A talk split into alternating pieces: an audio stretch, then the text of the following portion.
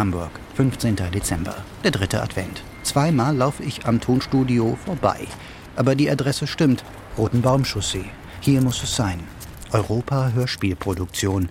Eine kleine weiße Villa mit Garten und Kieseinfahrt. Tür ist offen, Studio ist oben. Bitte eintreten, raufgehen, danke. Die große Holztür nur angelehnt.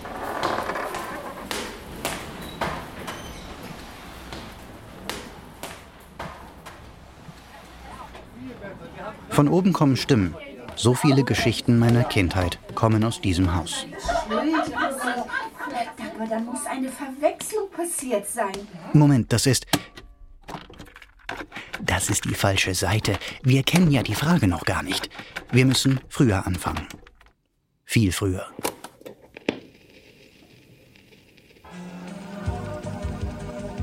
Ich bin wieder sieben und höre die alten Hörspiele aus dem großen Plattenkarton auf dem Dachboden. Ich denke, wir sollten nach Hause fahren, Mr. Morton. Der Papagei ist von allein zurückgekommen. Ich bin wieder ein Teenager. Mein bester Freund Christoph ist da. Wir haben unsere Helden und unsere Bösewichte.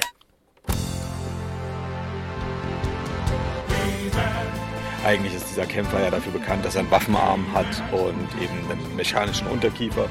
Der Dämon des Bösen suchte bereits nach einer neuen Waffe für seinen Kampf gegen Himmel. Jetzt mit über 30 kein Plattenkarton mehr, aber ich wühle in einer Kassettenschublade, die nicht meine ist, auf der Suche nach einem Hörspiel, dessen Namen ich nicht kenne. Hier ist noch mit dem Alfred Hitchcock-Logo drauf. Äh, die sind natürlich besondere Schätze, weil ähm, das Bild von Alfred Hitchcock ist irgendwann von der Serie verschwunden. Aber ich finde nicht, was ich suche.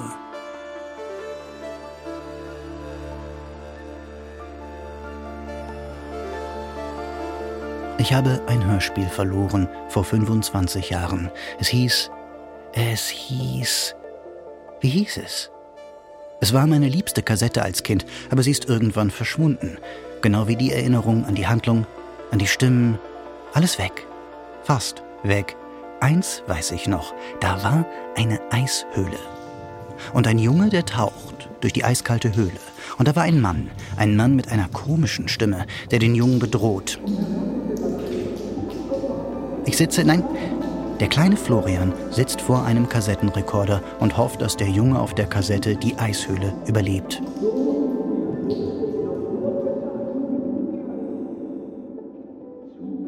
Ich will diese Kassette wiederfinden. Das ist der Fall, den ich lösen muss. Die Stimmen der Kindheit. Ich werde Zeugen befragen, Beweise sammeln, herausfinden, wie man Erinnerungen auf Kassette speichert. Ich bin sicherlich nicht der Einzige mit Hörspielstimmen im Kopf, die er nie vergessen hat. Hauptsache, man hört die Stimmen. Das ist echt. Ist ja auch egal, wie oft man die Wiederholung der Geschichte hört. Also es geht ja sagen, wir müssen sie auch 27 Mal hören, weil ich höre sie zu Ende und du nicht. Ja, ich meine, Märchenonkel war Page.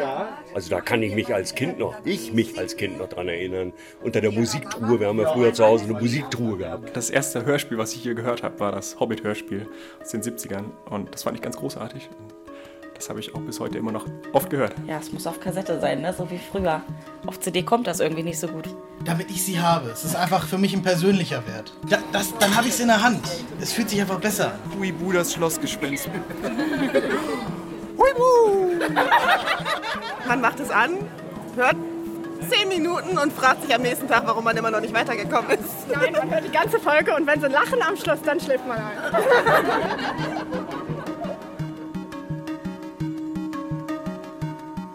Generation Kassette. Die Stimmen unserer Kindheit. Ein Feature von Florian Bensch.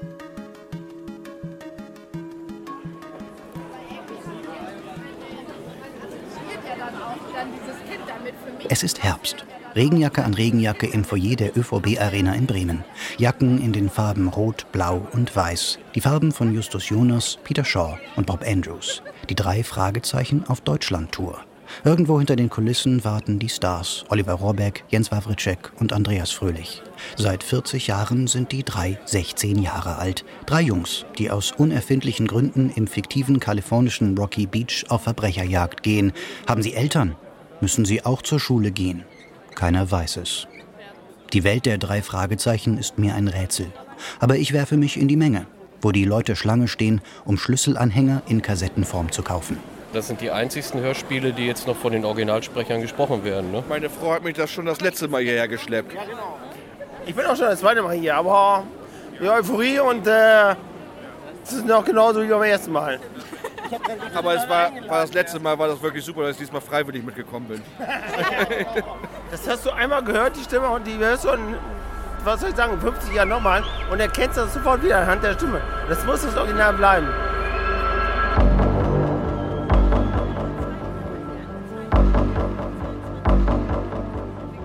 Die Saaltüren werden geöffnet und die Fans strömen hinein. Ich ströme mit. Kein Platz bleibt frei. Viele Kinder hier, aber das Durchschnittsalter ist sicherlich über 30. Der Saal verdunkelt sich. Retro-Musik. Wie ein Herzschlag wummert der Bass durch den Saal.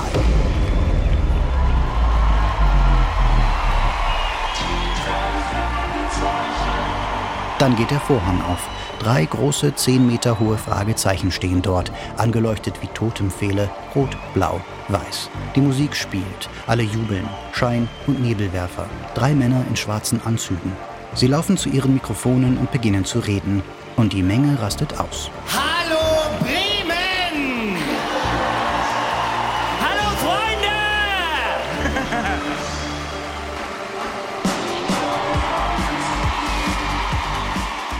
Es ist doch jedes Mal wieder unglaublich schön. Diese Männer sind Rockstars. Justus, du sagst ja gar nichts. Ich bin absolut nicht zufrieden. Was? Ja, die Leute sind super, das ist keine Frage.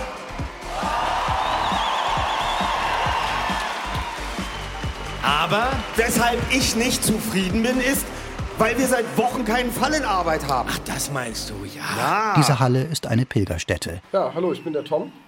Ich bin Olaf. Und ich bin der Sebbe. Für die Generation Kassette. Und gemeinsam machen wir den drei Fragezeichen Podcast, den spezial gelagerten Sonderpodcast. Genau, ein Podcast über die drei Fragezeichen. Von Fans, für Fans. Olaf, Tom und Sebastian sitzen in der ersten Reihe. Wir kommen ins Gespräch. Die drei Podcaster laden mich ein, ins Clubhaus, in den exklusiven Zirkel. In zwei Wochen ist Party in Rocky Beach. Oder zumindest in der norddeutschen Version davon. Der spezial gelagerte Sonderpodcast. Drei Jungs analysieren jeden Fall. Live auf der Bühne, der drei Fragezeichen Podcast von und für die größten Fans. Fünf ist drüben. Ich habe hab mich dann echt gefragt, warum die eine Seite lackiert ist bei der CD und die andere nicht und hier jetzt überhaupt die zum Abspielen ist und habe dann erstmal ziemlich viele CDs von meinem Vater kaputt gemacht. Ähm, bis er mir gesagt hat, Junge, auf einmal passen rein. Junge, falsches Abspielgerät, die Nadel brauchst du nicht mehr. Regelmäßig schalten sich die drei per Mikrofon auf ihrer Website zusammen. Dann werden die Folgen auseinandergenommen. Jede Folge bekommt einen Klischee-Koeffizienten verliehen. Fünf Punkte, wenn Bob ins Zeitungsarchiv geht. 20 Punkte, wenn am Ende debil gelacht wird. 25 Punkte, wenn Justus den Fall schon durchschaut hat, aber nicht sagt. Jetzt steht Folge 50 vom Podcast an, zum ersten Mal live. Und der Saal ist voll. Wir sind im Bürgerhaus Mahndorf, weil wir hier heute Abend unsere 50. Folge live vor Publikum aufzeichnen. Genau. Ich sag mal so, wir könnten morgen nochmal nochmal auftreten und dann wäre der Saal wahrscheinlich auch wieder voll, aber das ging halt nicht. 30 Minuten, bis der Vorhang aufgeht. Wir sitzen in der Cafeteria. Hinter uns ein mit Polizeiband abgesperrtes Miniatur-Rocky Beach. Kleine Figuren darin. Ein Schrottplatz. Der Schrottplatz. Fans sammeln sich drum herum und machen Selfies. Für mich waren Hörspiele immer die Begleitung beim Spielen. Also ja, so Lego. Das, das, Wühlen in der Lego-Kiste und ähm, dann hat man irgendwie an den wichtigen Stellen vielleicht gerade gekramt, dann hat man die Folge halt ein zweites Mal angehört. Dieses warme Gefühl, das Rauschen der Kassette.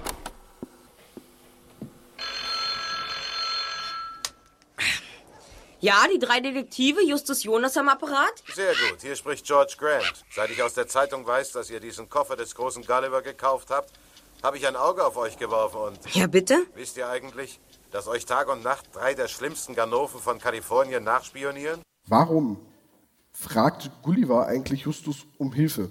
Warum sagt er nicht, oh, der Koffer ist verflucht, du solltest den Koffer hier lassen? Das war jetzt mehr Marcel Reich-Ranitzky, Entschuldigung.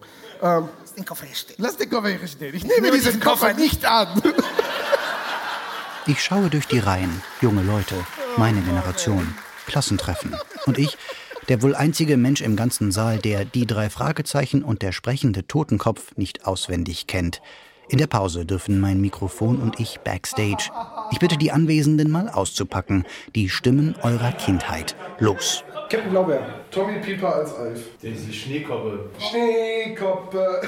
Genau das hier. Räuber, Diebe, gehen auf Ganoventour, denn zwei Nee, Schnatterinchen und Pittiklar. Ach so, Osten. Bist du aus Osten? Ja. Weißt du, ähm, als, als mein Vater vor ein paar Jahren gestorben ist, hatte ich große Angst, bei meiner Mutter anzurufen, weil ich wusste, dass der Anrufbeantworterspruch noch seine Stimme ist. Und dann kam auf einmal aus Nichts dieser Anrufbeantworterspruch. Und ich saß dann da so, okay, ich habe es schlimmer erwartet. Das ist okay, ne? aber es ist irgendwie auch schön zu wissen, dass die Stimme noch da ist.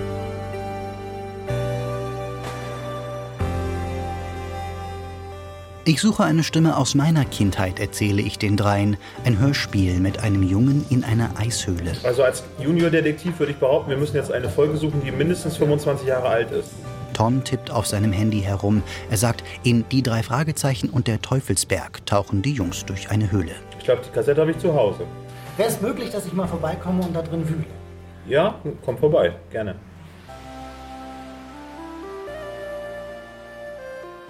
Ich spüre hier viel Liebe für diese Kunst. Weißt du, weißt du wirklich, was Liebe ist? fragte Piggledy vorsichtig. Natürlich weiß ich, was Liebe ist, empörte sich Frederick.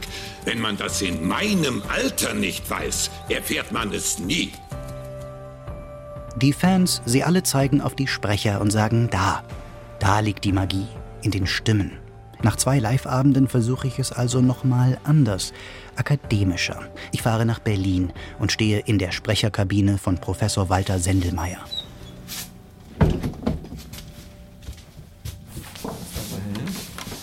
Das ist Herr Bench. Und den haben, haben Sie sich eigentlich kennengelernt? gerade gesehen, wir saßen in der gleichen Reihe. Ah ja, ich habe Sie gar nicht vorgestellt. Hier ist ja nochmal aufgeschlossen. Jetzt gehen wir in die Sprecherkabine. Gehen Sie ruhig vor. Walter Sendelmeier ist ein großer, freundlich dreinblickender Mann mit Brille, grauen Haaren und grauem Hemd unter einem schwarzen Sakko. Er ist Professor für Kommunikationswissenschaft hier an der TU Berlin. Außerdem geschäftsführender Direktor des hiesigen Instituts für Sprache und Kommunikation. Als ich damals meine Kassette mit der Eishöhle verlor, war Walter Sendelmeier schon promoviert in der Sprechwirkungsforschung.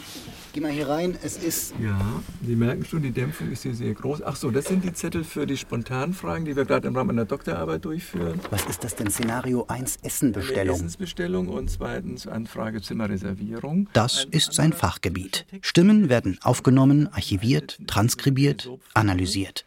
Von ihm und seinen Studenten. Ja, das ist anstrengend, mühsam, aber nur so kommt man wirklich den Geheimnissen der gesprochenen Sprache auf die Schliche.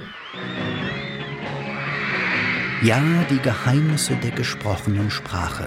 Was in der Stimme macht sie angenehm oder vertraut? Was macht Sprache schön oder hässlich? Welche Frequenzen, welche Rhythmik, welche Eigenschaften lässt eine Stimme erfreut wirken oder traurig?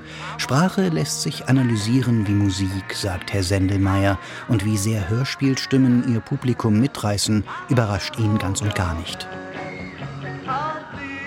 Das ist wie mit anderen Stars auch. Wenn die Beatles auf die Bühne kamen damals, kreischten die Leute ähnlich verrückt. Auch das ist ja letztlich ein akustisches Ereignis gewesen. Und so ist das hier auch. Das Medium ist im Prinzip auch dasselbe. Es sind Stimmen.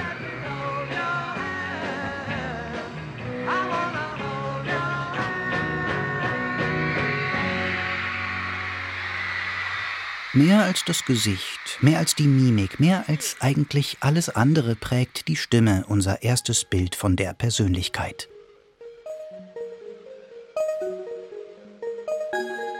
Man hatte in den alten griechischen Theatern die Masken vors Gesicht gehalten und dann waren es die Stimmen, die durch diese Masken hindurch äh, drangen. Und äh, die Stimme stand für die Persönlichkeit, für die Identität.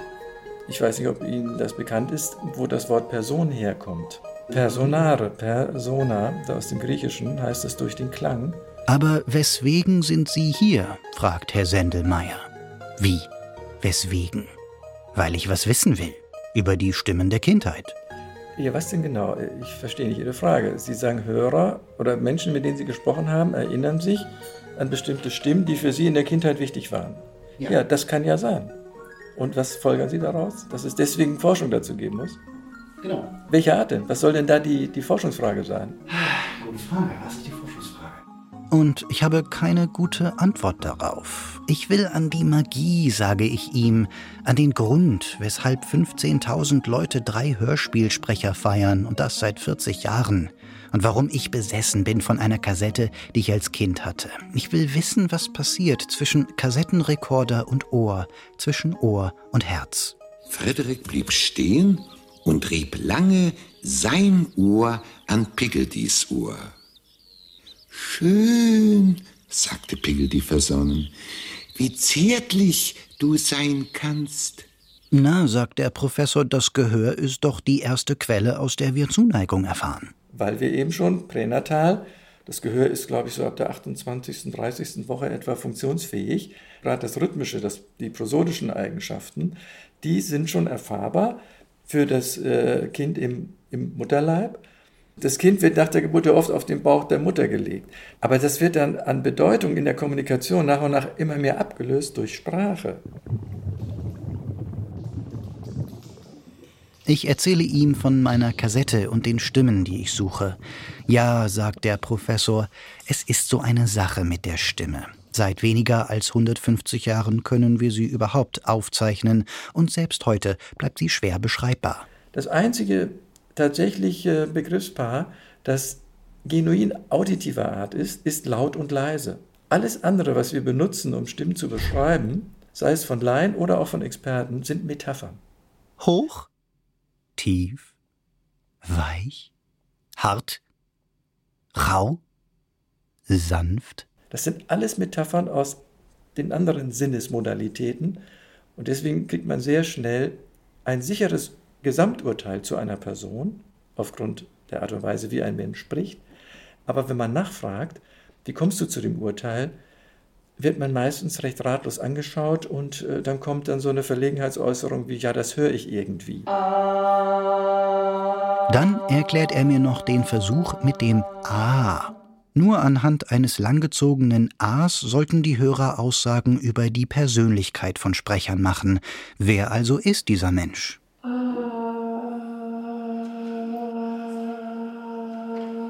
Das Ganze erinnert mich ein bisschen an den hier. Aber es geht nicht um dich, Benjamin. Oh, Entschuldigung. Da haben wir wirklich nur die Vokalqualität und nicht mehr. Da ist keine Satzmelodie, da gibt es keine Betonungsmuster, da gibt es keine Sprechrhythmik und so weiter.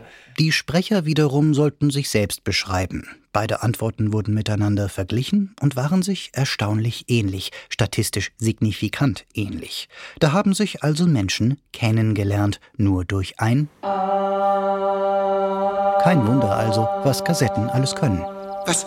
Das? Das soll Liebe sein? entrüstete sich Piggledy. Einfach Ohr an Ohr reiben?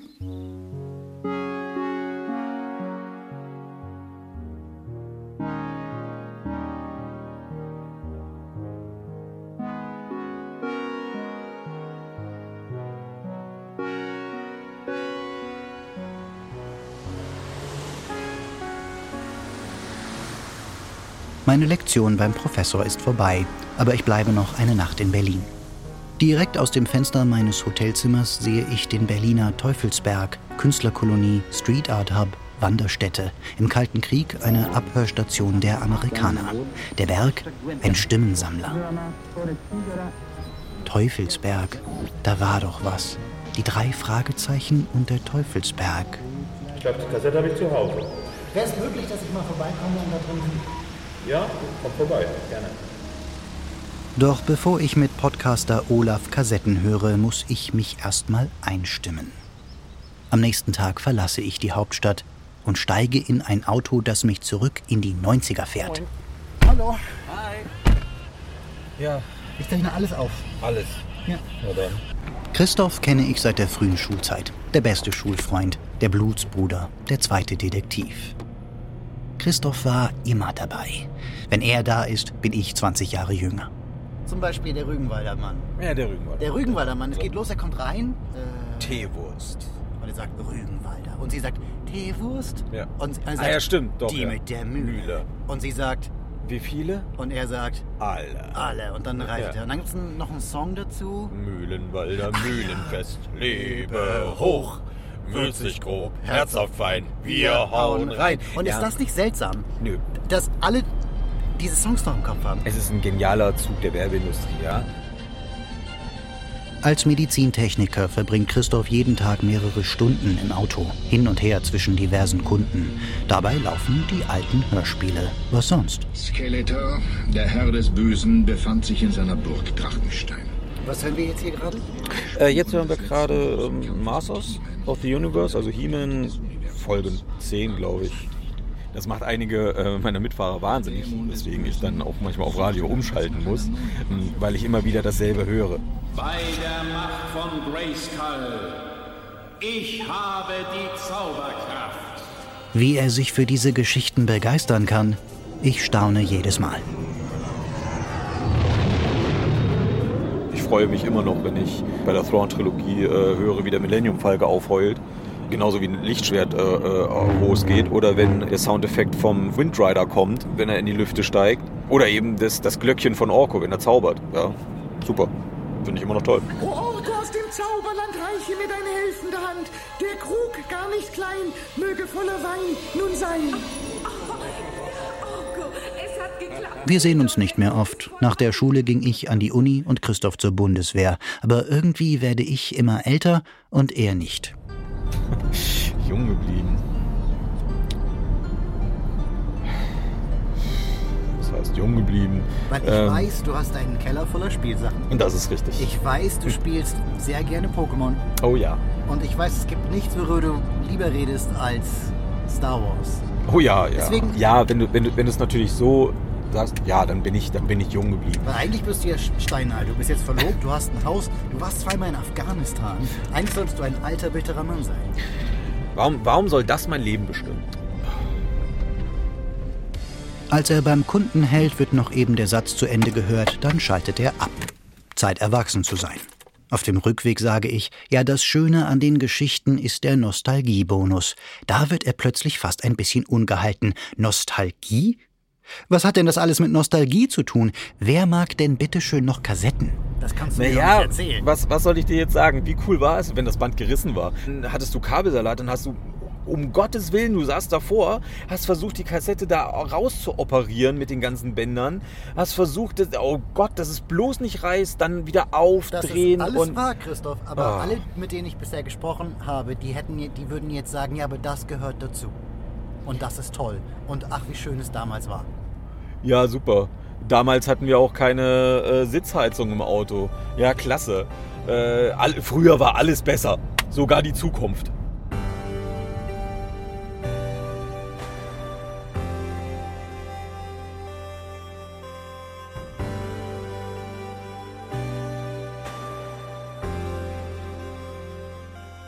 Es wird Winter. Ich erzähle meinen Eltern von meiner Suche nach der Hörspielszene mit dem Jungen in der Eishöhle und spreche eine familiäre Warnung aus. An Weihnachten müssen alle vors Mikrofon. Als Antwort kommt eine WhatsApp-Sprachnachricht von meiner Mutter. Hey, ihr hattet doch damals von Daniel, eurem Cousin, ein paar Kassetten bekommen. Äh, ich habe hier was gefunden. Das muss eine davon sein, da bin ich mir relativ sicher. Ich schicke am besten mal den Link rüber. Sie schickt mir einen Link zur Hörspielserie Tom und Locke, Folge 3, Giftalarm am Rosenweg. Da klingelt bei mir überhaupt nichts. Aber das Timing ist gut. Es ist Zeit für meinen Besuch im Archiv bei Hörspiel-Podcaster Olaf.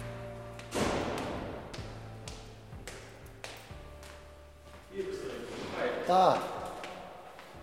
Guten Abend. Hallo Olaf. Danke für die Einladung. Ich komme einfach rein, ja? Ja, sehr gerne. Ich bekomme ein Wasserglas in die Hand und werde an Frau und Kind vorbei in ein wundervolles Zimmer geführt. Ein Jungszimmer. Das ist äh, mein Reich, genau. Also wir haben, äh, als wir hier eingezogen sind, haben wir gesagt, ich brauche auf jeden Fall einen Raum, wo ich mich zurückziehen kann, Podcast aufnehmen und alles andere, was meinem Hobby angeht. So, ja. 300 Hörspiel-CDs, die oben auf einem Regal pranken und natürlich die Schmuckstücke hängen an den Wänden. Ähm, ich habe unter anderem noch Vinyl-Schallplatten von den drei Fragezeichen, teilweise signiert. Ein drei Fragezeichen-Poster natürlich. Sogar ein äh, Brettspiel von den drei Fragezeichen habe ich hier zum Beispiel stehen. Er macht den Schrank auf. Kassetten, Kassetten, Kassetten. Und immer das gleiche Label. Europa Kinderwelt. Schwarzer Schriftzug im roten Rahmen. Eine Wanne voller Geschichten. Und darunter vielleicht, vielleicht die eine, die ich suche. Mal, ja? Ja, gerne. So, was haben wir denn hier? Wir haben Bravestar. Ähnlich wie äh, Masters of the Universe, ne? Cobb und Co. Nie gehört. Alf. Airwolf, Knight Riders. Und wie sieht es aus mit Tom und Locke? Ich müsste mal gucken. Könnte tatsächlich ein bisschen schwieriger werden. Ich glaube, wahnsinnig viele Folgen davon wurden auch nicht gemacht. Zwölf Folgen gibt es, glaube ich. Es- 15 soll es gegeben haben, aber ich glaube, zwölf sind in den Handel gekommen. Danach wurde die Serie eingestellt, ja. Dass du das im Kopf hast. Ich sehe keine. Nee. Und du sagtest, vielleicht der Teufelsberg. Mhm. Ja. Hier ist sie. Da ist er. Können wir die mal anschmeißen? Aber ja, wir legen das Und wir hören.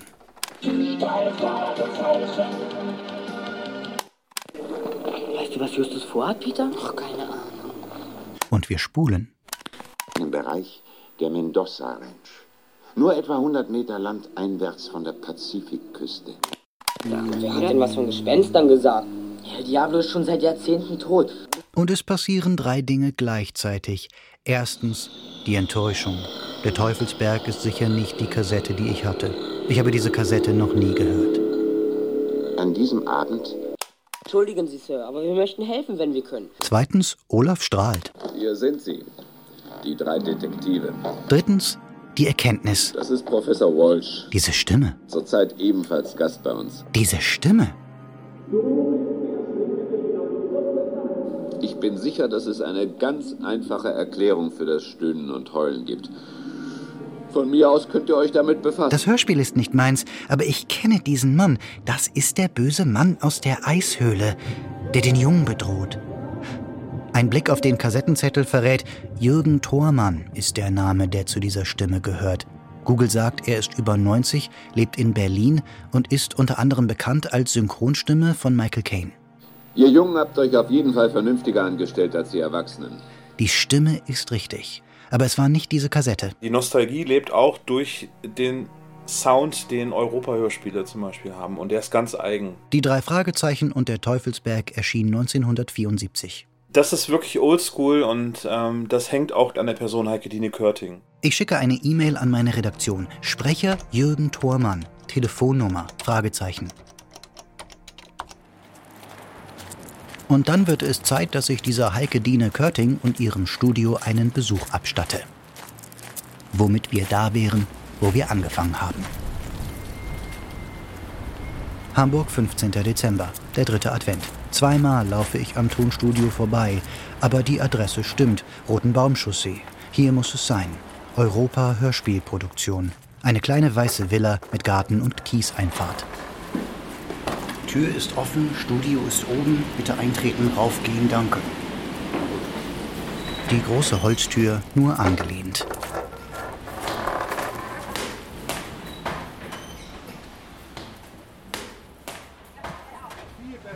Von oben kommen Stimmen. So viele Geschichten meiner Kindheit kommen aus diesem Haus. Entschuldigen Sie, aber da muss eine Verwechslung passiert sein. Ich stehe in einem Foyer, aber nicht das Foyer eines Tonstudios. Die Villa Körting ist weitläufig, groß, gemütlich. Keine weißen Gänge mit Namensschildern an den Türen, sondern Holzdielen und Teppich und Bilder. Irgendwo ein Klavier, das gestimmt wird. Original als Enid Team. Blyton. Und als ich den Aufnahmeraum betrete, begrüßt mich nicht eine Person, sondern gleich zehn. Hast du denn schon deine Hausaufgaben gemacht und einige es gehört? Heute werden Aufnahmen für Hanni und Nanni gemacht. Folge 67. Hanni und Nanni im Hochzeitsrausch. Da seid ihr ja buchstäblich in letzter Sekunde gekommen, um die Hochzeit zu retten. Der arme Herr Porto. So ein Missgeschick an so einem wichtigen Tag. Da ist André Mininger, der Autor. Da sind Herr Detloff und Frau Zausner, Technik und Redaktion. Irgendwo im Haus läuft ein Hund herum. Und da ist Frau Körting. Sie macht die Regie, sie sitzt am Mischpult, sie dirigiert dieses Hörspielorchester. Ja, ja. Wobei ich immer sage, es ist ja, nicht mein Beruf, es ist mein Hobby. Ja, ich würde sagen, wir sprechen es einmal durch. Dann Ja, wir probieren mal. Seit über 50 Jahren versorgt Europa das Land mit Geschichten. Und Heike Dine Körting, eine immer lachende Frau, ist die Königin. Ich habe ja einen Beruf, ich bin Rechtsanwalt und äh, mache auch noch das eine oder andere an Urheberrechtsgeschichten.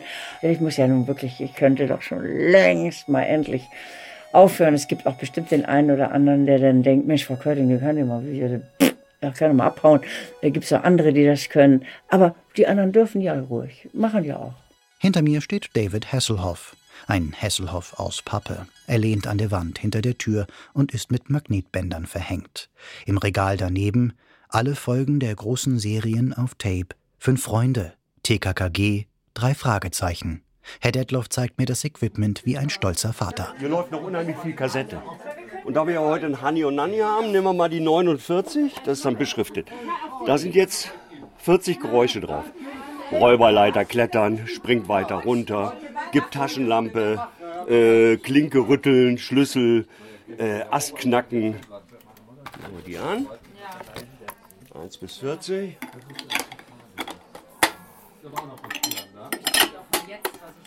Den Bobby drauf. Ich hätte gern Dame kommt heran Garten. Dame kommt heran Garten. Das ist auch so ziemlich am Ende.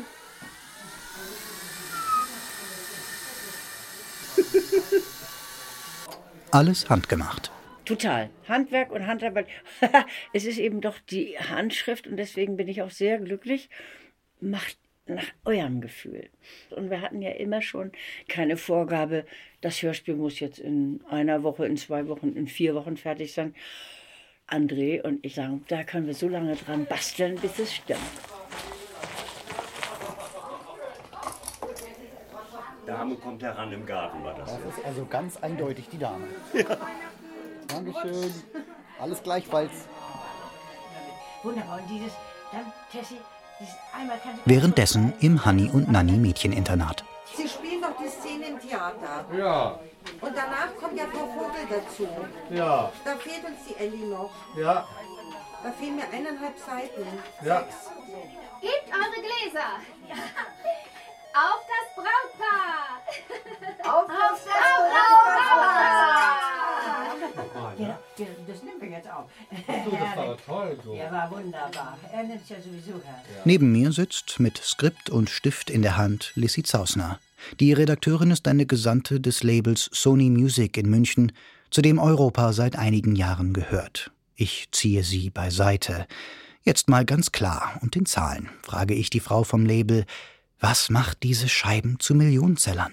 Wir fragen uns im Label selber oft, wir können es uns auch nicht erklären, als würde Michael Jackson wieder auferstehen oder irgend sowas. Ich dachte mir auch das erste Mal, ich sehe und höre nicht richtig.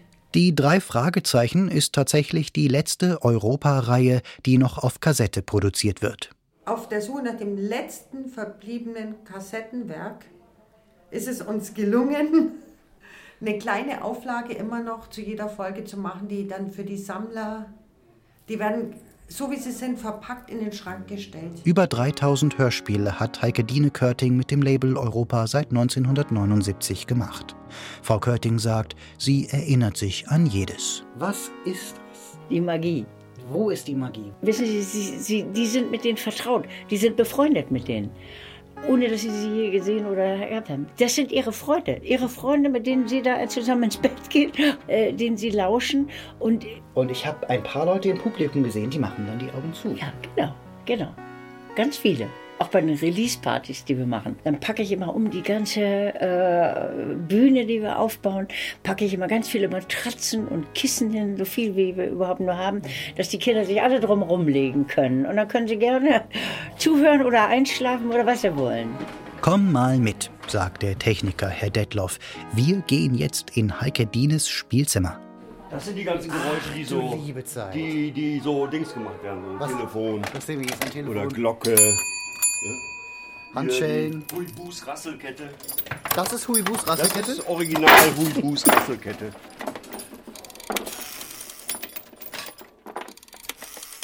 Telefone mit Wählscheiben, erzählt Herr Detloff, werden langsam nicht mehr in den Geschichten verwendet. Denn die Kids heute können mit dem Geräusch nichts mehr anfangen. Und ich sage auch immer, auch mit André, auch beim Schreiben, wir produzieren für Kinder. Und wenn die Erwachsenen das hören, dann sollen sie es hören und sollen sich auch freuen und sollen auch begeistert sein. Aber ich produziere nicht für die 40-, 50-Jährigen. Und deswegen sind Europahelden natürlich junge Leute. Als Regine Lamster und Manuela Dahm erstmals als Hanni und Nanni vor dem Mikrofon standen, waren sie selbst noch Teenager. Das war 1972. Ich bin die Hanni und das ist meine Schwester Nanni. Genau, ich bin Nanni. Ich bin Florian, sage ich, und ich bin auf der Suche nach Stimmen. Also es wird immer gesagt, dass ich eine jugendliche Stimme hätte. Hm, Ich glaube, ich habe nicht so eine glatte Stimme. Ich weiß ich nicht. Ich finde immer, du klingst sehr vernünftig. Vernünftig. Ich ist finde, ja du bist die lustig. Stimme das der finde das finde ich gerade mehr. finde ich gerade umgekehrt. Ja, das wird auch immer ich so finde immer, ich, finde, doch. ich empfinde das gar nicht so. Ich empfinde es umgekehrt. Da Komisch. sieht man auch Zwillinge, also wir spielen Ja. sie ja nur die Zwillinge, haben oft unterschiedliche Meinungen.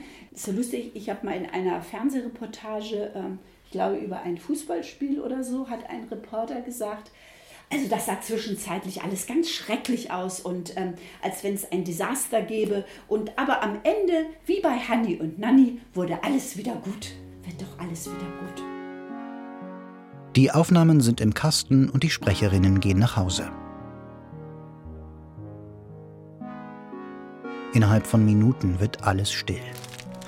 Jemand geht mit einem Müllbeutel herum und räumt auf. Frau Körting und ich setzen uns in den Aufnahmeraum. Rosa Sitzbezüge, hängende Mikrofone, das alte schwarze Drei-Fragezeichen-Telefon auf seinem Sockel in der Ecke. Was fordert noch heraus? Alles. Jede wieder neu. Jede wieder neu. Ich kann nie sagen, ach, ich habe doch schon so viel Erfahrung und äh, immer wieder neu, immer wieder aufregend, auch für mich. Es ist eigentlich fast ein bisschen schwieriger geworden, weil natürlich eine große Erwartungshaltung war. Als ich die ersten Hörspiele gemacht habe, da habe ich mir gar keine Gedanken, man habe ich so gemacht, wie ich es schön fand. Aber wie das dann im Publikum ist oder wie viel davon verkauft werden, das interessierte mich überhaupt nicht. Jetzt, wo die Villa leer ist, meine Frage. Das Hörspiel, das ich suche, das mit der Eishöhle, da fällt ihr sofort was ein. Das ist Heidi und Peter Weihnachten. Heidi und Peter Weihnachten. Und die haben wir gerade, habe ich die rausgesucht als LP, weil wir überlegten, ob wir die nicht mal wieder auf den Markt bringen. Eine ganz wunderschöne Geschichte. Und da finden sie eine Höhle, eine Eishöhle und geht dann nachher alles gut. Oh, fein. Wir bekommen richtig weiße Weihnachten. Ich habe meine Zweifel, aber sie ist sich so sicher. Der Öhi aber hatte die Kerzen am Tannenbaum angezündet und spielte auf seiner Waldzither die schönsten Lieder für die schlafenden Kinder. Ich finde das so furchtbar wichtig. Es muss einfach immer einen schönen Schluss geben und dass man da mitlachen kann und zufrieden sein kann. Sehr geehrte Fahrgäste, in Kürze sind wir in Rotenburg bezüglich. Äh, wir verabschieden uns von den Fahrgästen, die hier aussteigen. Noch im Zug zurück nach Hause bestelle ich zwei Kassetten bei eBay. Für 4 Euro Heidi und Peter Weiße Weihnachten, der Tipp von Heike Dine Körting. Für 8 Euro Tom und Locke Folge 3 Giftalarm im Rosenweg, der Tipp von meiner Mutter.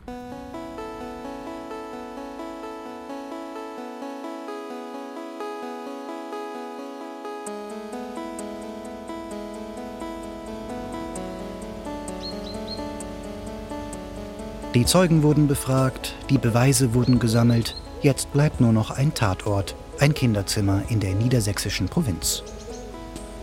Stolzenau an der Weser. Ein kleines Städtchen im mittleren Wesertal und auch wenn die etwa 7000 Stolzenauer da vielleicht anderer Meinung sind, nahezu völlig unbedeutend. Hier wohnen Ralf und Susanne Bensch, meine Eltern. Hier bin ich groß geworden. Hier fängt die Geschichte an und hier hört sie auf. Ach Mensch, ach Mensch, ach Mensch, ich freue mich. Es ist Weihnachten. Die ganze Familie ist da. Zwei Eltern, drei Geschwister, die Verschwägerten, die Nichten und Neffen, die Jungen und die Alten. Erst packe ich Geschenke aus und dann das Mikrofon. Ach, sagt meine Mutter, ich hätte ja als Kind eine so helle Stimme gehabt. Und dann sei etwas Seltsames passiert. Nein, nicht der Stimmbruch, sondern etwas viel Schlimmeres. Als du angefangen hast, fürs Radio zu arbeiten, Ja. dass ich dann deine Killerstimme noch immer gehört habe irgendwo, dass ich dachte, das klingt doch nicht ernsthaft. Mein, mein Gehirn sagt, ach guck mal, das ist doch der kleine Florian. Weihnachten ist doch immer ein Blick zurück. Die Kassetten haben die Zeit leider nicht überstanden. Meine Eltern haben alles entsorgt. Aber die, die damals mitgehört haben, sind hier. Alle sitzen an einem Tisch und ich hole die Kassetten hervor. Keine Reaktion zu Heidi und Peter Weiße Weihnacht. Ich hatte es schon befürchtet. Aber als ich Tom und Locke auspacke. Darf ich mal sehen? Mach das ruhig mal auf. Oh, zeig her. Das ist, was wir hatten, oder? Jo. Ich würde sagen, ja. Besonders schön auf der Kassette sind Sticker drauf, neu. Wenn, du hier, sogar ich. wenn du hier aufmachst, Produktion Europa 1983. Doch. So, und du sagtest, du hast jetzt eine Maschine, wo wir das mal reinstecken können, weil ich habe keine mehr. Ich hoffe. Meine Mutter steht auf und sucht nach dem Gerät. Was mich damals an diesen Kassetten fasziniert hat, sagt mein Bruder Timo, heute 34 Jahre alt und selbst Vater, war, wie erwachsen die Kinder sein durften. Die Kinder selber erzählen quasi, wie man die Welt selber sieht und erlebt. Nur kann man das als Kind noch nicht in Worte fassen. Meine Mutter kommt zurück mit einem Kassettenrekorder in der Hand. Guck mal, da ist noch ein Stecker frei. Ja, mach mal, steck mal. Wo ist denn Play? Hier. Ah, das war zu Ende. Umdrehen. Muss umdrehen. Okay, umdrehen. Oder? Hier nicht zu Ende. Klang so.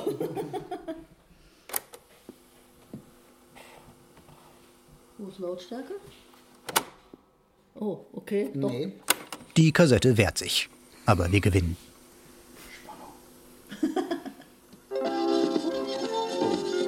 Hallo Tom. Hallo Locke. Ein neuer Fall für uns. Geht klar. Kenn ich sofort. Ja, die Musik alleine. Definitiv, ja. Hallo Tom, Locke, ja, doch. Ich muss mich mal setzen. Diesen Winter habe ich Stimmen gesammelt.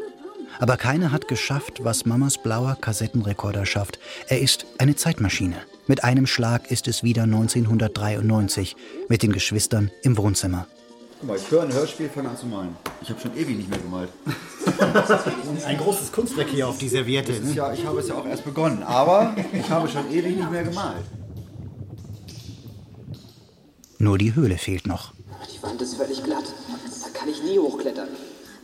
In meinem Kopf passiert jetzt folgendes. Er taucht durch irgendeine, in meinem Kopf war das eine sehr kalte, eisige Höhle. Willst du baden? Halleluja. Wasser ist eiskalt. Du willst doch nicht tauchen. Genau das will ich, Locke. Und dann taucht er auf. Und als er auftaucht, wartet dort ein Mann auf ihn. Der wird dann, das ist der Herr Brettschneider, gespräch, besprochen von Jürgen Thomann. In meinem Kopf ist das so, das ist meine Erinnerung. Komm heraus aus dem Wasser. Los doch. Raus. Was ist? Da ist die Stimme wieder, endlich da, wo sie sein soll. Du bist der Schlingenleger. Du musst es sein. Und das wirkt erst so, als wäre das irgendein Bösewicht. Und dann stellen wir fest, ist er gar nicht. Hören Sie, ich bin Mitglied im Tierschutzverein. Ist deine Mutter etwa die Tierärztin?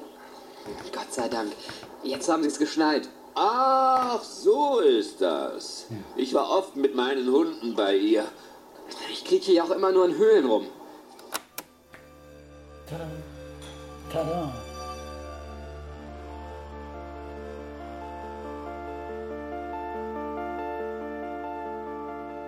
Wir hören die Geschichte nicht einmal zu Ende. Nach der Eishöhle mache ich aus. Das Phantom demaskiert, der Fall gelöst. Und jetzt? Dem Rest der Welt ist diese Szene bestimmt egal, aber ich habe einen sehr alten Freund wiedergefunden und bin sichtlich gerührt. Mein Vater schüttelt den Kopf. Für ihn ist das alles Unsinn. Papa. Oh nee, komm hör auf. Ich habe nicht vor irgendwelchen Kassettenrekordern gehangen. Ich war draußen. Schule aus, raus. Alles hat sich draußen abgespielt. Buden bauen, was weiß ich, Blödsinn machen. Bis es, bis es dunkel wurde. Wenn die Eltern dann in der Woche zur Kirche gingen, abends sind wir durchs Fenster raus. Ja, ist so. Ja, was willst du jetzt hören von mir? Ich glaube hier nicht. Das Leben war einfach, nicht so kompliziert. Es gab früher noch äh, regelmäßig Sperrmüll. Und da haben wir uns die alten Radios geholt. Die habe ich mir dann, äh, die Lautsprecher an, wir hatten ein Doppelstockbett. Ich habe unten gelegen, die habe ich mir da montiert. Und dann habe ich Radio gehört. Das habe ich gemacht. Aber keine Hörspiele. Weil es damals ganz toll war, Lautsprecher auszubauen. Einmal angestoßen macht er die Reise ganz alleine. Also das Bett gab es noch, das Doppelstockbett, als ich Mama kennenlernte. Ja.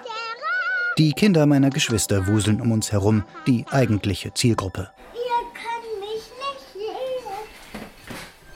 Ich sehe dich trotzdem. So, Emma, du musst jetzt mal hier rausgehen. Wir machen. Nee, Emma kann ruhig bleiben. Die labert aber dazwischen. Was soll sie machen? Ich denke mir, soll Emma das Schlusswort liefern. Emma ist vier und weiß womöglich besser als der Professor, die Eltern, die Profis, besser als die Produzentin, die Techniker, besser als 15.000 jubelnde Fans, was das alles letztendlich soll.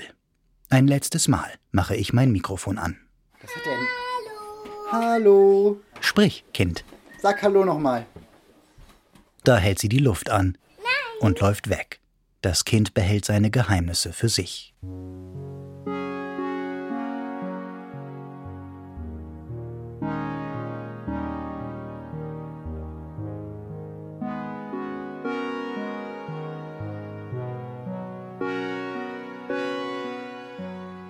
Und hier ist die Geschichte zu Ende.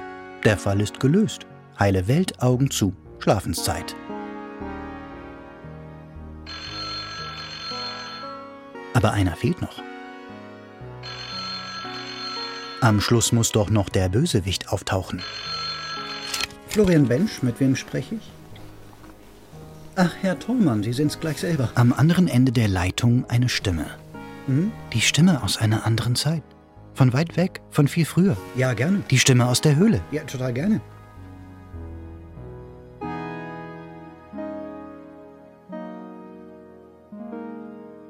Meine Stimme, ich kann es so technisch beschreiben, hat vermutlich eine ganze Reihe von Untertönen. Bei einer schönen Stimme klingen ja nicht nur der reine Ton mit, sondern was drumherum schwingt. Jürgen Thormann lädt mich auf einen Kaffee ein. Wir treffen uns am nächsten Tag in Hamburg, ganz spontan, einfach so. Die Stimme gehört zu einem alten, höflichen Mann mit funkelnden Augen. Er trägt ein hellbraunes Sakko und gibt mir die Hand. Verrückt. Ach, das geht ganz früh los. Ich habe schon zu Hause als Kind, wir sind zu viert Geschwister, habe ich die Geschichten erfunden. Und mein Bruder, der ältere Bruder, der später Bühnenbildner geworden ist und Oper und Fernsehen sehr, sehr erfolgreich gemacht hat, der hat dazu Bilder gezeichnet. Das war wahrscheinlich der Anfang von Erzählen. Und ich würde gerne mal erfahren, es wird nie zu finden sein, wie viele Geschichten ich im Laufe meines verhältnismäßig langen Lebens schon erzählt habe. An die Eishöhle, die für mich so wichtig war, hat er keine Erinnerungen. Natürlich nicht. Überhaupt nicht, gar nicht. Aufnahmen in einem Studio haben mich mein ganzes Leben lang begleitet und beschäftigt. Was ich an Hörspielen seit meiner frühen Jugend, als ich anfing Theater zu spielen, gemacht habe, ist Legion. Ich kann es nicht abschätzen. Ich komme gar nicht klar. Mein Kopf, mein Ohr reagiert auf den Mann, der da vor mir sitzt, als wäre er mein eigener Großvater, als hätten wir irgendeine wichtige persönliche Verbindung, obwohl wir uns doch komplett fremd sind. Und Herr Thormann muss sich wundern, warum ich so an seinen Lippen hänge. Es gab Radio, knatternd, was allerdings, was mir immer großen Spaß gemacht hat, es gab äh, Operetten-Uraufführungen in Berlin, im damaligen Metropoltheater. Und die wurden im Radio übertragen mit Johannes Seesters. Aber also Sprechstimmen in der Art wie heute, das, ich kann mich gar nicht erinnern, das gab es gar nicht. Wozu auch zurückblicken. Ich bin vollgestopft mit Kassetten, aber ich höre sie nicht mehr. Natürlich höre ich sie nicht. Warum soll man so die Vergangenheit immer, immer, immer wieder beschwören? Nein, neu, jung. Gerade habe ich die Stimme aus meiner Kindheit geholt, da ist sie schon wieder weg. Denn es passiert etwas, was im Hörspiel nie passiert. Er flieht. Er entkommt. Er beendet das Gespräch. Freundlich, aber bestimmt. Und jetzt sind wir beide mit dieser Verhörmechanik, Methode fertig. Und ich bedanke mich dafür, dass jemand gekommen ist und einen alten Mann nach der Vergangenheit befragt hat. Später alleine ein letzter Blick in die Notizen. Nur einen Satz habe ich mir aus dem Gespräch aufgeschrieben. Er sagte ihn ganz nebenbei. Ich habe meine Stimme immer bei mir. Ja. Daneben kritzle ich zwei Wörter. Ich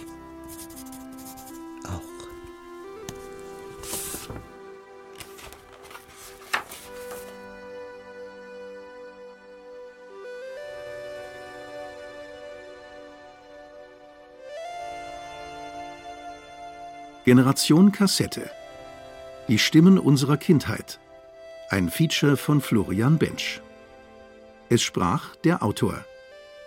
Technische Realisation Adrian Eichmann.